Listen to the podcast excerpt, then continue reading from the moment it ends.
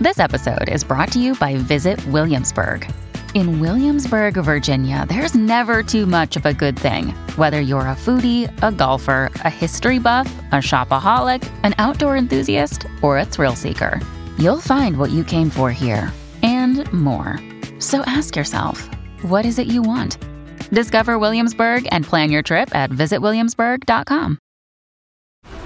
This episode is brought to you by FX's The Veil, starring Elizabeth Moss. FX's The Veil is an international spy thriller that follows two women as they play a deadly game of truth and lies on the road from Istanbul to Paris and London. One woman has a secret, and the other has a mission to reveal it before thousands of lives are lost. FX's The Veil, now streaming, only on Hulu.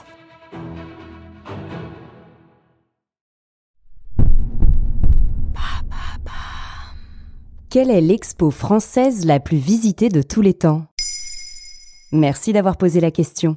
Du 7 avril au 6 septembre 2023, dans le 19e arrondissement de Paris, la Grande Halle de la Villette accueille l'exposition événement Ramsès et l'or des pharaons. Parmi les 180 pièces de l'exposition, les visiteurs pourront admirer le cercueil de Ramsès II, exceptionnellement prêté par le musée du Caire. C'est la deuxième fois que l'objet fait le voyage. La première date de 1976, quand des scientifiques français ont restauré la momie du pharaon menacée par des moisissures. C'est en remerciement de ce sauvetage que le sarcophage pourra figurer dans cette nouvelle exposition très attendue, l'Égypte attirant toujours les visiteurs. Le record à battre est à ce jour détenu par l'exposition Toutankhamon, le trésor du pharaon, également à la Villette en 2019. On pouvait y voir quoi? Des chefs-d'œuvre d'exception. Présenté par le ministère des Antiquités égyptiennes, Toutankhamon, le trésor du pharaon, célébrait le centenaire de la découverte du tombeau royal par l'archéologue britannique Howard Carter dans la vallée des rois en 1922. Pharaon de la 18e dynastie égyptienne au XIVe siècle avant Jésus-Christ, le tombeau de Toutankhamon regorgeait d'or et d'objets scintillants. Une véritable caverne d'Ali Baba. L'exposition a regroupé plus de 150 pièces maîtresses, dont 50 voyageaient pour la première fois hors d'Égypte. Parmi les artefacts à ne pas manquer, il y avait un repose-tête en verre massif bleu turquoise cerclé d'or, une paire de gants en lin tissé de soie, l'étui d'un arc en bois orné de scènes de chasse, une trompette en argent, ou encore le fauteuil de Toutankhamon enfant, incrusté d'ébène et d'ivoire et plaqué de feuilles d'or. La statue du dieu Amon protégeant Toutankhamon, issue des collections du Louvre, était également présente dans la scénographie.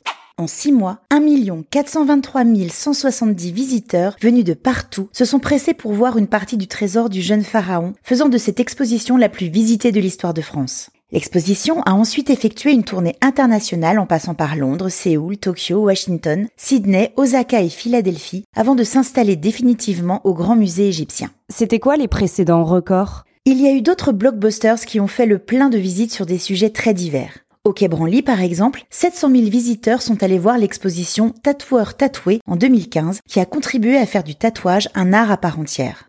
La mode a également été à l'honneur en 2017 lors de l'exposition Christian Dior Couturier du rêve, célébrant les 70 ans de la création de la maison de couture. La mise en scène exceptionnelle a sublimé l'univers et les créations du couturier et charmé 708 000 visiteurs. En peinture, Monet a réuni 913 000 visiteurs au Grand Palais en 2010 et Dali 840 000 en 1979 au Centre Pompidou.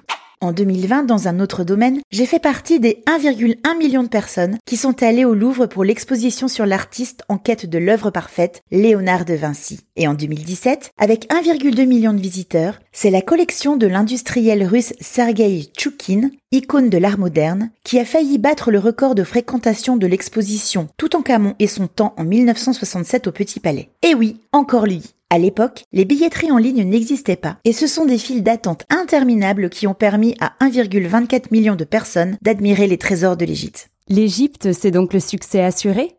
On dirait bien. Avant même l'ouverture de l'exposition Ramsès l'or des pharaons, 145 000 billets avaient déjà été vendus. C'est déjà mieux que pour tout en camon en prévente. L'expérience se veut immersive et nous pourrons découvrir en réalité virtuelle le fabuleux temple d'Abou Simbel et le tombeau de Nefertari. J'ai déjà mon ticket et je crois bien que je ne vais pas être toute seule dans les couloirs de la Villette. L'Égypte et ses pharaons fascinent et n'ont pas fini de nous dévoiler tous leurs mystères. Maintenant, vous savez. Un épisode écrit et réalisé par Béatrice Jumel. Ce podcast est disponible sur toutes les plateformes audio. Et si cet épisode vous a plu, n'hésitez pas à laisser des commentaires ou des étoiles sur vos applis de podcast préférés.